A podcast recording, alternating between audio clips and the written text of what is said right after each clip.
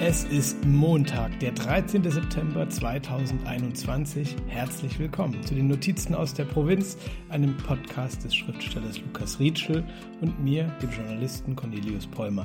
Wir schauen jede Woche, was im Schatten großer Schlagzeilen in der deutschen und weltweiten Provinz so los ist. Und diese Woche, lieber Lukas, waren wir mal wieder selbst in der Provinz. Wo, wo bist du unterwegs gewesen? Ich war ähm, in Niedersachsen und ich war beim, beim Literaturfest Niedersachsen eingeladen und ich dachte die ganze Zeit, das wäre irgendwie in Hannover. war wahnsinnig schlecht vorbereitet. Und ich dann irgendwann feststellte, als ich meine Bahnverbindung buchte, dass das irgendwo außerhalb ist. Ich schätze mal so, naja, 20 Kilometer sind vielleicht zu viel. Das kann schon sein. So ein bisschen südlich, also zwischen Hannover und Hildesheim in Völksen, Eldachsen, so hieß diese Haltestelle. Und da war ich mit äh, fünf anderen Autoren, Autorinnen einquartiert für drei Tage und durfte dort auf dem Hermannshof leben. Das ist so ein, naja, wie so ein Sommerhäuschen ja. gebaut von irgendeinem so reichen Fabrikanten vor 100 Jahren. Das war, das war ein Ist schon erstmal ein bisschen beunruhigend, dass du auch wichtige Veranstaltungen so behandelst wie diesen Podcast. So, komme ich heute nicht, komme ich morgen und wohin, das guckt man dann unterwegs mal. Das, das war leider auch der Running Gag ja. dort an diesem Abend, weil ich habe immer, äh, als wir uns dann alle kennengelernt haben, so gegenseitig, immer so mega dumme das Fragen gestellt, wo alle dann meinen, ja, hast, hast du eigentlich mal diesen Vertrag gelesen oder die Mails, die wir bekommen haben? Und natürlich habe ich es gelesen, aber es ist einfach so viel ja. drumherum noch gewesen, dass ich das jetzt nicht alles so kondensiert und gemacht? Das kann ja auch die Hölle sein, wenn man zu fünft irgendwie fünf sehr eigene Persönlichkeiten auf einem Hof, das kann ja auch so eine Art Guantanamo werden. Ja, das stimmt schon. Aber ich fand so so uneigen äh, waren oder so unterschiedlich waren wir am Ende dann auch nicht.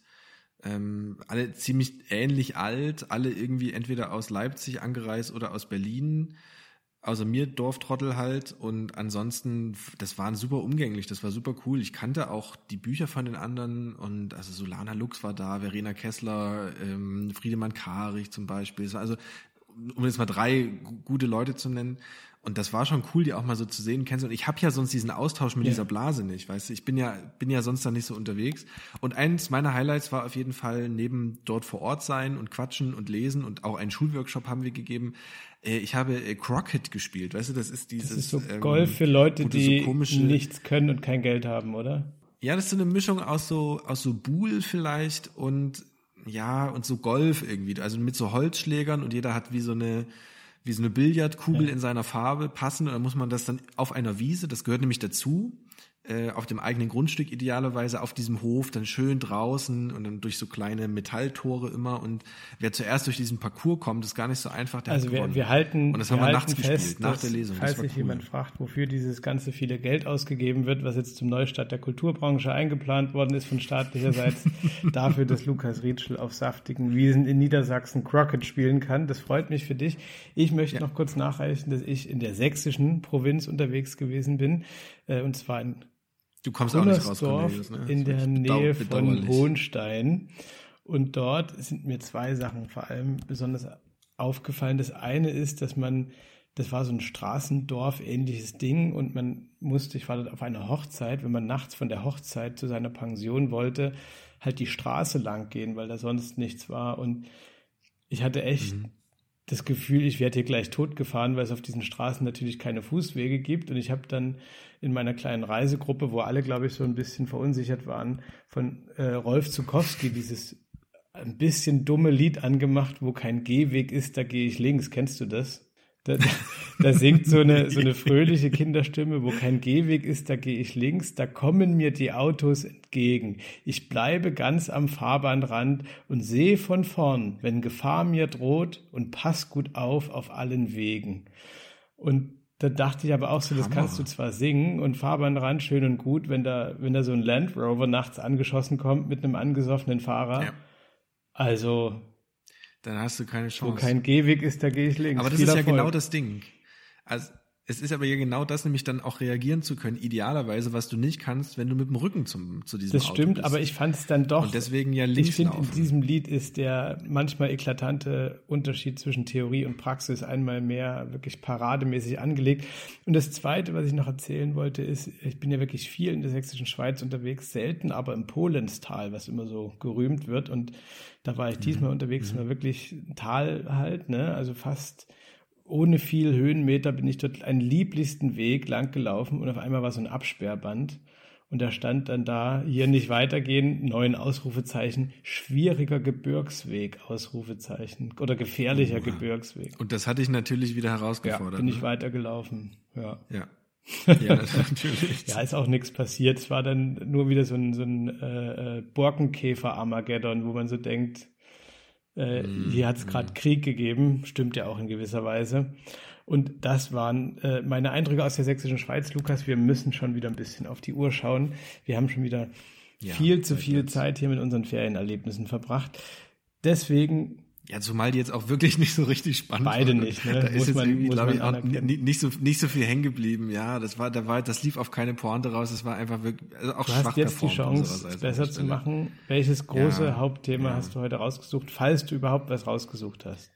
Moment mal, also ne, letzte Woche war ich der Einzige, der was mitgebracht hat, wer du mit deiner mit deinem Rutschabenteuer da geprahlt hast. Und diese Woche, Cornelius, jetzt wird es nämlich spannend, habe ich was mitgebracht, da können wir auf ganz vielen Ebenen miteinander sprechen. Denn in Dresden, das ist jetzt nicht unbedingt Provinz, aber für uns, äh, für uns Liebhaber der alten Meister hat in Dresden jetzt oder eröffnet demnächst äh, oder hat, ich glaube, es hat eröffnet, da geht's schon los in der in den alten Meistern in der Gemäldegalerie ähm, eine Vermeer-Ausstellung äh, eröffnet. Und das wirklich Interessante an dieser Vermeer-Ausstellung sind zwei Dinge. Nämlich erstens dieses eine Gemälde, was wir alle kennen, wo also eine junge Frau am Fenster steht und einen Brief liest. Das wurde restauriert und man hat erkannt, da war noch was drin, was übermalt wurde. Ja. Das haben wir jetzt freigelegt, das kann man jetzt sehen. Und das Zweite ist, und deswegen habe ich es mitgebracht, Angela Merkel war in Dresden, um diese Ausstellung zu sehen und zu eröffnen. Und das finde ich deswegen spannend, weil Angela Merkel und das würde ich gerne mit dir besprechen, ja immer ein sehr zwiespältiges Verhältnis hat, finde ich, zum Osten, zu Dresden allgemein. Ja. Wenn wir uns an, an, an diesen Auftritt da erinnern oder an viele ihrer Auftritte gerade um das Jahr 2015 herum, wie viele Gegner dort waren, wie sie ausgepfiffen wurde, ja. ausgebuht, beschimpft. Ähm, also das war ja wirklich peinlich für alle, die die Sachsen sind und nicht diesen Wut hatten, äh, diese Wut hatten auf Angela Merkel. Und das war nämlich die Nachricht in diesem, äh, in der sächsischen Zeitung war das, glaube ich, veröffentlicht, stand dann darunter, das waren, äh, ihre Gegner waren nicht so vielzählig wie sonst, es waren diesmal nur so 30 wohl und ähm, standen da und haben wieder ein bisschen Radau gemacht, wahrscheinlich aus dieser Querdenkenszene. Aber ich finde es schön, dass Angela Merkel jetzt zum Ende nochmal so ein Erlebnis hat, nochmal so ein Vermeer sieht und Dresden sieht und nicht vollgeschimpft nach Hause fährt von so Hunderten und Massen und das gönne ich ihr so ein bisschen. Das teile ich und aber ich fand es schon auch, ich habe das auch gelesen in der sächsischen Zeitung, weil ich die eh jeden Tag lese und ich fand das schön, dass das da so quasi Teil der Nachricht war. Nicht, dass es Proteste gegeben hat, sondern dass es nur wenige Proteste ja äh, gegeben hat. Ja. Ich bin auch sehr gespannt. Also ich wiederhole jetzt das eine Wort nicht, was diese Frau damals gesagt hatte, aber ich war bei vielen dieser Termine mhm. in 2015 FF dabei, unter anderem als sie nach Heidenau gekommen ist damals und diese, ja. diesem, ich glaube, ja, es war ein ehemaliger Baumarkt, in dem so eine Geflüchtetenunterkunft installiert worden war und das besucht hat. Und da gab es so eine extrem heisere, extrem unkontrollierte Frau, die mit einem Wort, das mit F beginnt und sich auf Kotze reimt, oh, damals, Mann, also dieses Wort mehrfach wiederholend, am Straßenrand stand, so, da ist er, da ist er. Und das sind mhm. wirklich, äh, also dem Menschen ist nichts Menschliches fremd, aber ich muss da heute mal noch manchmal an dieses, äh, an diese Frau denken, weil ich mich frage, wie, wie oft irgendwie so also wie oft muss man gegen Türrahmen gelaufen sein, bis man so sich entfernt von allem, was wir als, als Kommunikation noch irgendwie bezeichnen können. Die, diese, dieser inbrünstige Hass und diese Wut und dieses, dieses Schreiende, ich glaube, was auch übrig geblieben ist da aus Heidenau, ist ja dieses sehr berühmte Video mit äh, Hase, du bleibst hier. Nee, das war Chemnitz, Lukas. Ähm, das war Chemnitz, okay. Ja, es ist, es ist alles, es verschwimmt. Aber also ich ähm, verstehe, ich verstehe im Grundsatz verstehe ich die Logik, ähm, und ich habe sie verstanden auf einer Pegida-Demonstration, die ich mal besucht habe. Da waren die irgendwie auf dem Neumarkt und da hat, war so ein Vater mit seinem Sohn und der hatte so einen Handstrahler mitgebracht, so einen riesen Handstrahler mit so einer sehr wattstarken Leuchte drin. Und so ja, genau. Und dann hat er ähm, ah, okay. äh, damit so an der an der Frauenkirche der Fassade rumgewackelt, so ne. Und dann waren der Sohn und der Vater total fasziniert, dass sie jetzt gerade bestimmen können, äh, dass die Frauenkirche nicht einfach ruhig und friedlich da liegt, sondern dann Licht flackert. So. Und da ist mir das das erste Mal so richtig aufgegangen. Also wenn du Merkel beschimpfst oder wenn du an der Frauenkirche rumflackerst, so, das ist halt für einen Moment auch so ein bisschen diese Distanz und Ohnmacht aufgelöst und du hast direkten Zugriff auf ja. die Insignien der Macht des Establishments oder was auch immer. Ja. Ich glaube auch, das ist so eine ganz seltsame Form von oder von, yeah, von Selbstwirksamkeit, yeah. die, die wieder zu spüren in, in so einer Phase von alles ist gefühlt yeah. entglitten ähm, und dass das aber so ein Gefühl auslöst, sagt leider nicht unbedingt von so einer naja, von so einem Wissen über auch Politik und. Macht vielleicht und über, über politische Strukturen. Und, und dann, dann finde ich ja auch interessant, dass es ja. bei, bei manchen, das sind ja dann auch immer wieder weniger geworden, jetzt auch bei den Protesten, ähm, mhm. dass es bei manchen sich offenbar abnutzt und dass es dann irgendwann äh, man dann doch lieber wieder in den Garten geht und Unkraut jätet, als irgendwie auf dem, mhm. auf dem mhm. Pflaster rumzustehen und im Nieselregen warten, zu warten, bis die Kanzlerin kommt. Und dass es aber auch manche gibt, die so so nibelungentreu einer Sache anhaften. Es gibt, glaube ich, zum Beispiel heute noch, also natürlich kaum besucht, aber es gibt, glaube ich, heute noch so Montagsdemonstrationen, so Mahnwachen gegen Hartz IV. Und mhm. die gab es mhm. auch immer über all die Jahre. Und da gibt es Leute, die, die bleiben da dran. Also für die ist es dann wie, wie andere, weiß nicht, in den Gottesdienst gehen oder zur Therapie oder zum Sportverein. Ja. Das, das ist dann irgendwann ein Pflichtding. Wie, wie, wie siehst du denn diese ganze Sache Merkel und der Osten? Glaubst du, da, da gibt es nochmal so, so was Versöhnendes hinten raus? Also das wird sie nicht mehr schaffen, aber so nach ihrer Amtszeit? Ich, also mir fehlt jede Vorstellung, in welcher Weise sie nach ihrer Amtszeit überhaupt noch am öffentlichen Leben teilnimmt. Aber ich mhm. finde es aus ihrer Sicht total logisch, dass sie eigentlich über die komplette Amtszeit von sich diesen, äh, ähm, diesen Ich bin, komme aus Ostdeutschland, dass sie das so auf, auf stumm gestellt hat. So, das, mhm. das finde ich komplett logisch. Ähm, ähm, ich, Wieso? Naja, weil wenn du Kanzlerin bist, äh, ähm, kannst du nicht irgendwie so, so Teil Deutschländereien äh, äh, representen mhm. oder, oder weiß ich nicht was. Also Nee, aber zumindest kannst du ein Narrativ draus machen. Ich meine, Joachim Gauck hat es auch geschafft und der war sogar Bundespräsident ähm, und hat, hat ja häufig diese Osterfahrung einfach verwendet, um, um sie auf dort das Narrativ zu beginnen und es auf anderes anzuwenden oder eben dann aus dem, aus dem Kleinen ins Große rüber zu wechseln ja. in seinen Reden. Also ich finde schon, da hätte es Möglichkeiten gegeben, was nicht bedeuten soll von, ich habe das erlebt und deswegen müssen wir das so ja. machen. Aber, aber ich finde, ähm, dafür ist der Aspekt in der Biografie Merkels fast ein bisschen zu klein. Also wenn du, wenn du auf einmal äh, im, im Rosengarten des Weißen Hauses stehst und äh, ja. irgendwie die Medaille verliehen bekommst und wenn die ganze Welt auf dich blickt, weil du irgendwie der einzige Mensch bist, dem man noch zutraut, die ganzen komplett Irren am Tisch zu halten, dann weiß ich nicht, ja. ob du nochmal in die Uckermark äh, oder äh, nach Templin gehen möchtest äh, in deiner Außendarstellung. So. Ja.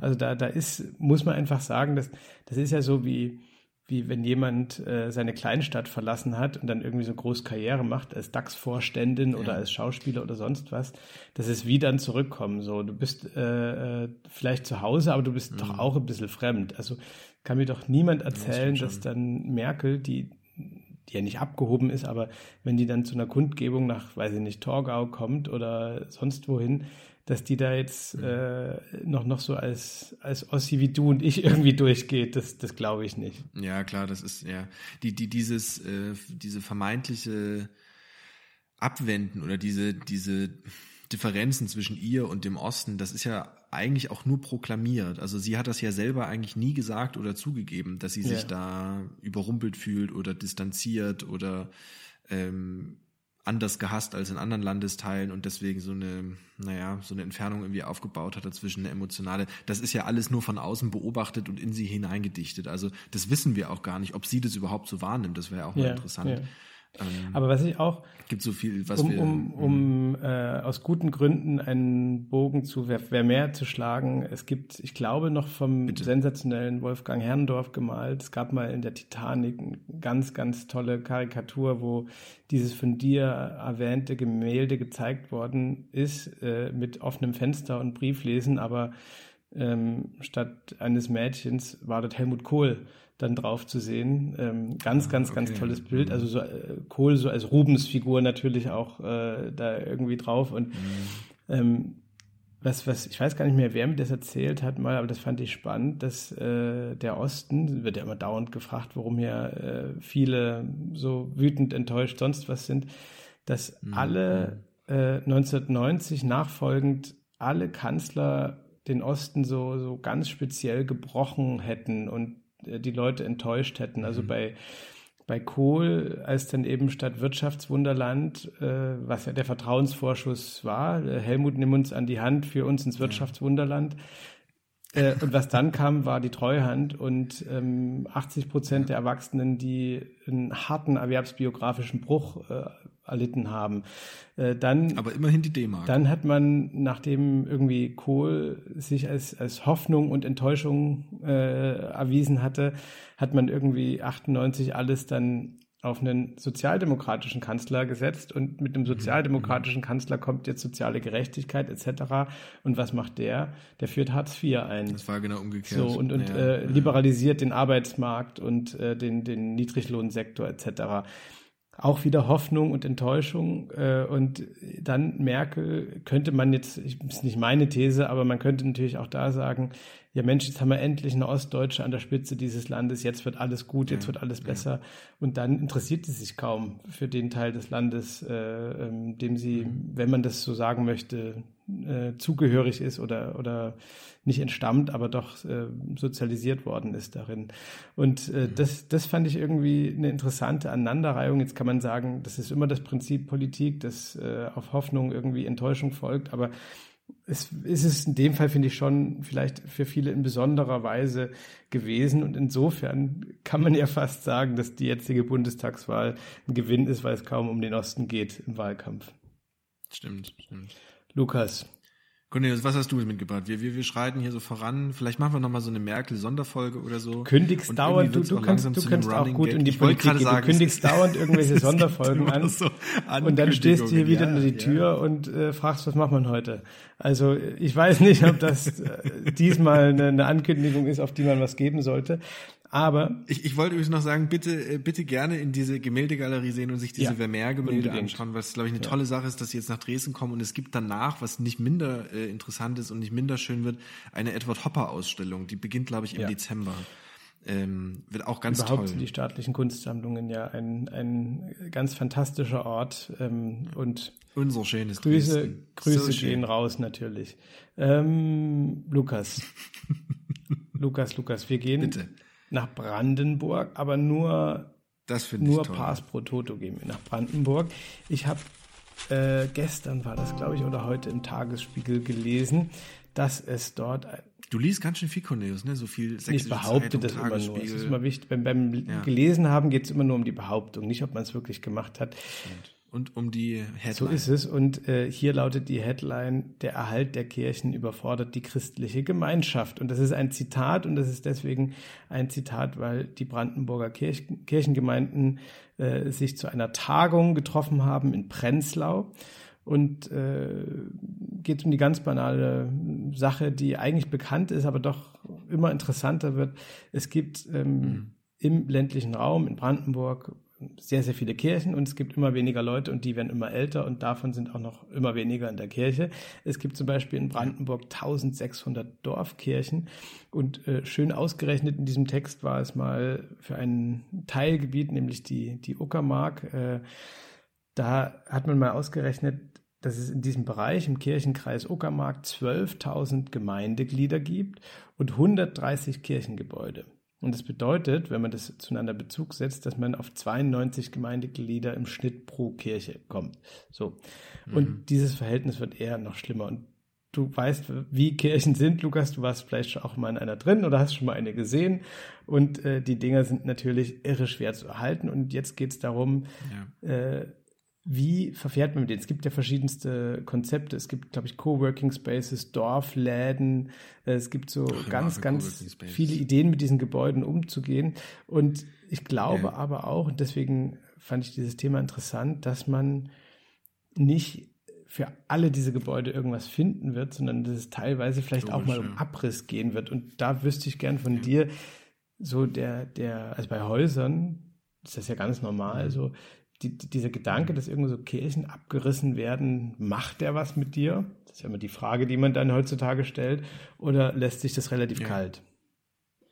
Nee, ich finde es schon, ähm, finde es bedauerlich und ich habe mich das immer gefragt, also was passiert damit vielleicht kannst du mir das mal beantworten. Dieser, diese, diese Kirchensteuer, die ich zahle, fließt die zum Beispiel auch in den, einfach in den Erhalt ähm, von so Kirchengebäuden? Das habe ich mich jedes, also seit, seitdem ich Kirchensteuer zahle, frage ich mich so, oder ist das einfach nur für die Kirche als Verwaltung oder für die Kirche als Menschen, die dort arbeiten?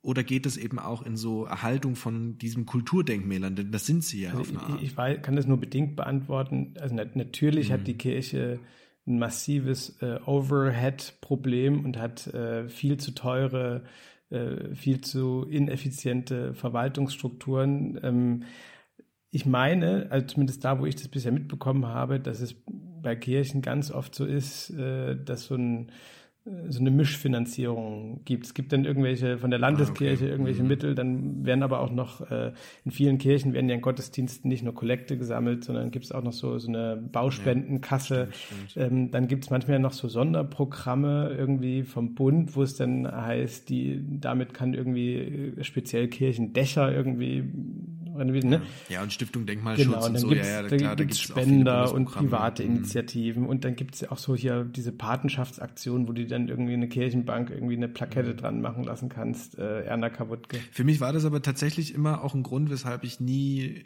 gesagt habe, ich trete aus der Kirche ja. aus. Also weil ich weil ich auch an, an dieses architektonische Erbe irgendwie, da, mhm. daran glaube ich irgendwie. Und das finde ich wichtig für eine Gesellschaft, ähm, ganz unabhängig davon, wie sehr sie im Glauben dann doch verwurzelt ist und auch ich, wie sehr ich da ver verwurzelt bin, aber ich dachte immer, okay, ich zahle das eben für diesen ganzen Unterbau, für diese auch sozialen Leistungen, die da dran hängen. Und es ist oft in, sind es eben die Kirchen, die vor Ort noch so ein bisschen so ein so einen Kaffeekreis ja, haben irgendwie ja. für die, für Oma und Opa und sowas. Und eben, weil ich immer dachte, vielleicht wird dann doch das eine Bleiglasfenster erhalten. Das, und ich finde es wichtig. glaube ich auch. Also ich ja. weiß es aus meiner eigenen Familie, dass es Aber da das ist ja wahnsinnig gut. Dann ist ja, dann, dann Engagement gibt und wahnsinnig viele Leute, die privat äh, viel Zeit aufwenden, um ähm, da im Ehrenamt ähm, noch, noch was zu retten. Aber also das, das kann im Einzelfall mal die Lösung sein, aber nicht strukturell. Und ich fand es auch in diesem Text wieder interessant. Es gibt dann ja. die Leute, da war so ein äh, ähm, äh, Kommunalpolitiker, der war, glaube ich, ehemaliger Brandenburger Infrastrukturminister oder so, der hat gesagt, das ist immer meine Lieblingswendung, wenn man es selbst nicht mehr schafft, äh, der Erhalt der Gebäude müsse zu einer, ich zitiere, gesamtgesellschaftlichen Aufgabe werden. Das, da freue ich mich immer sehr. Ehrlich. Und dann gab es aber auch so eine, so eine Gegenstimme, ich glaube, eine Theologin, die gesagt hat, und auch das verstehe ich voll, ähm, also ja, wir können das jetzt irgendwie nochmal wahrscheinlich mit einem großen Kraftakt hinkriegen, hier und da Kirchen zu sanieren, mhm. aber die dürfen dann auch nicht so als schick sanierte leere Hüllen dastehen. Und das ist doch die Frage, ja, auf die es hinausläuft. Also ja. selbst wenn du saniert kriegst, was ist es denn wert, ja. wenn dort keiner oder zu wenige äh, noch aktiv sind und ab wann sind es zu wenige? Ich glaube, das darf man Genau, ich glaube, genauso muss man rangehen an die Frage. Also die, diese Kirche ist entstanden für eine Gemeinde und für diese Mitglieder dieser Gemeinde und auch dieser, dieser Glaubensgemeinschaft. Und wenn es die nicht mehr gibt, wozu diese Hülle ja. haben? Ähm, und auf eine Art, ich, ich muss man vielleicht vorsichtig sein, wie man das jetzt vergleicht, aber in, in Görlitz finde ich das auch interessant. Wir haben ja hier eine große Synagoge und zu der gibt es auch keine Gemeinde. Ja. Ähm, und das ist jetzt so eine Art Kulturforum und das ist super schick gemacht, aber ich habe mich mit einem, einem, einem Juden unterhalten, der hier aufgewachsen ist, der jetzt aus der Schweiz kam, der meinte auch, das ist total, das ist irgendwie braucht es doch eigentlich eine Synagoge nicht mehr, wenn all diese, diese Menschen nicht mehr da sind, die daran glauben und die dieses Haus nutzen. Das hat hier nochmal einen anderen Kontext, weil wer ist dafür verantwortlich, dass diese Gemeinde nicht mehr da ist, ja? Und das, das muss man, glaube ich, nochmal anders betrachten. Und das hat ja auch Gründe, leider. Das ist bei einer christlichen Kirche nochmal was anderes. Aber ich, ich frage mich das auch. Also am Ende ist das ein Mahnmal, so wie wir ja auch all diese Fabriken um uns herum stehen haben, diese leeren Fabrikhallen, ähm, nach dem Motto, da hat sich irgendwie auch die Gesellschaft gewandelt, nämlich weg von der industriellen Arbeit. Jetzt haben wir diese Hallen noch, da machen wir tolle ja, Lofts ja. draus oder was auch immer. Aber warum um jeden Preis erhalten? Aber Klar, man kann die Fabrik nicht mit einer Kirche vergleichen. Aber ich finde gerade, gerade die Parallele zu einer ja. Synagoge ähm, erkenntnisstiftend, weil ich finde da ein Grundproblem dieser Debatte nochmal deutlicher wird. Wir, was wir bisher tun als deutsche, deutsche Gesellschaft und das ja auch aus leider, ich weiß nicht, ob man gute oder ob man eher sagen muss, aus dramatischen Gründen, es wird ja mhm. viel erhalten, renoviert aus noch einer sehr großen Präsenz deutscher Schuld äh, heraus. Und mhm, ähm, mhm, meine mhm. Sorge ist, ich weiß nicht, ob ich das noch erleben werde, aber durch die weiter fortschreitende Zeit, wenn dieser Faktor mal bei nachfolgenden Generationen ähm, weniger präsent ja. wird, dass dann diese jetzige Art, ne, wir bauen hier ein Denkmal oder wir ähm, geben hier Mittel, um eine mhm. Synagoge zu erhalten, dass das dann an, an Wirkungskraft bei diesen Generationen verliert, weil die einfach gar nicht mehr die, also qua Lebensalter auch diese Bezüge nicht mehr haben. In, und dass es mhm. deswegen wichtig ist, dass diese Orte nicht nur in ihrer Bausubstanz erhalten werden, sondern äh, integriert sind in Öffentlichkeit, in, in äh, soziales Leben ähm, etc. Ich glaube, da bin ich, also gerade beim, beim Thema Synagogen, ist ganz anderer Meinung, weil ich finde, ähm, die Deutsche Mehrheitsgesellschaft hat dafür gesorgt, ähm, nicht nur, dass diese Gemeinde aufgelöst wurde, sondern auch, dass die Menschen dieser Gemeinde umgebracht wurden und dass auch diese Synagoge zerstört wurde. Und das Ziel, ein großer Teil der deutschen Mehrheitsgesellschaft war die Zerstörung dieser Synagoge. Und dann finde ich es eigentlich nur konsequent, dass das Ding dann auch zerstört ist und zerstört mhm. bleibt. Und sich jetzt hinzustellen und das zu sanieren, ist für mich so eine Art von für wen machen wir das eigentlich? Ja gut, aber, aber also da, also ich weiß nicht, ob das an dir oder an mir ist, das, das zu entscheiden. Also das findet ja üblicherweise auch in, in enger Absprache ja, mit den ja. jüdischen Gemeinden äh, statt und das ist sicherlich der. Aber der weißt du, dass das Problem ist, da steht halt jetzt eine Synagoge und die sieht so aus, als wäre sie nie zerstört ja, worden. Und als gäbe es diese Gemeinde noch. Und die gibt es aber nicht mehr. Und dass auch diese Synagoge in städtischem Besitz ist, hat den Grund, dass die enteignet wurde und eben jetzt städtisches Eigentum ist und so weiter. Und das ist alles eigentlich nicht richtig. Und das, was da jetzt aber steht, ist eine top sanierte Synagoge und für mich immer so ein bisschen der Anschein, auch der Dresdner Neumarkt suggeriert mir das von, diesen Krieg hat es eigentlich nicht gegeben. Brauchen wir uns nicht mal mit auseinandersetzen. Finde ich aber, aber schwierig. Wäre es wirklich besser, überall äh, die, die Zerstörung zu konservieren? Und also wäre es auch noch besser, wenn es nicht im Sinne der Nachfahren der Opfer ist und der heute zum Beispiel einer, einer jüdischen Gemeinde angehörenden? Das kann ich nicht beurteilen, weil ich diese Perspektive nicht einnehmen kann. Meine Perspektive ist die der deutschen Mehrheitsgesellschaft, die äh, die, die zerstört ja, ja. sehen wollte und deren Nachkommen ich jetzt bin. Ähm, und ich kann mir vorstellen, dass aus, aus jüdischer Perspektive gesagt, ey, natürlich ist wichtig, dass das sichtbar ist und dass das gezeigt wird und dass es immer tausendmal besser ist, da ein Haus zu haben, als ja. kein Haus zu haben.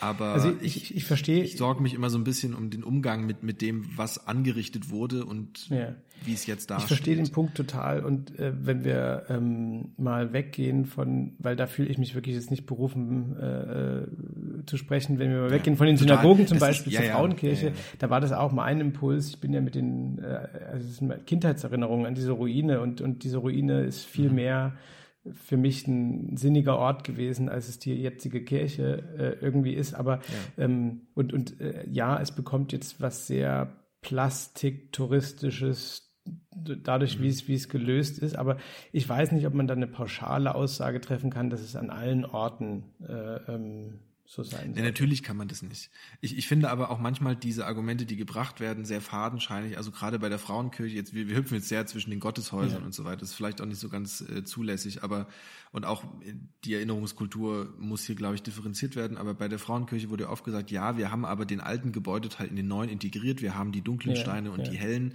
Und ich finde das Argument überhaupt nicht, äh, nicht nützlich, weil das ist Sandstein und die, die Kirche wird irgendwann komplett dunkel sein, komplett schwarz sein.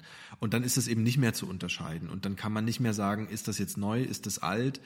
Ähm, und dann ist es am Ende egal, ob diese Kirche einmal zerstört wurde oder nicht, weil sie dann eben nicht mehr kaputt ist ja. und nicht mehr sichtlich verändert und alt. Und dann sieht es für mich eben so aus, als hätte es diesen Krieg und auch diese Bombennacht nicht gegeben, von, also die ja gerade für, für Sachsen und für viele Ostdeutsche ja. so ein absolutes äh, wichtiges Event die, irgendwie ist in ihrem ja. Event, nicht möglicherweise nicht ganz das richtige Wort, aber ich weiß, was Event du meinst. ist das falsche Wort, aber also ich meine, ja, ja, also zumindest in sinnstiftend. Die Frauenkirche ja, schließt vielleicht äh, einen guten Kreis dieses Themas, das wir in Brandenburg begonnen haben, weil wenn Brandenburg das Problem ist, dass in der Dorfkirche nichts mehr los ist, finde ich es bei der Frauenkirche zum Beispiel auch schwierig, dass da mein Eindruck ist, dass die teilweise irre viel Geld ausgeben, um internationale Redner da irgendwie hinzuholen und etwas elitäre Veranstaltungen für ein elitäres Publikum zu machen. Und wenn dann so eine Art äh, in die Breite der Gesellschaft gar nicht mehr so richtig reinwirkt, ähm,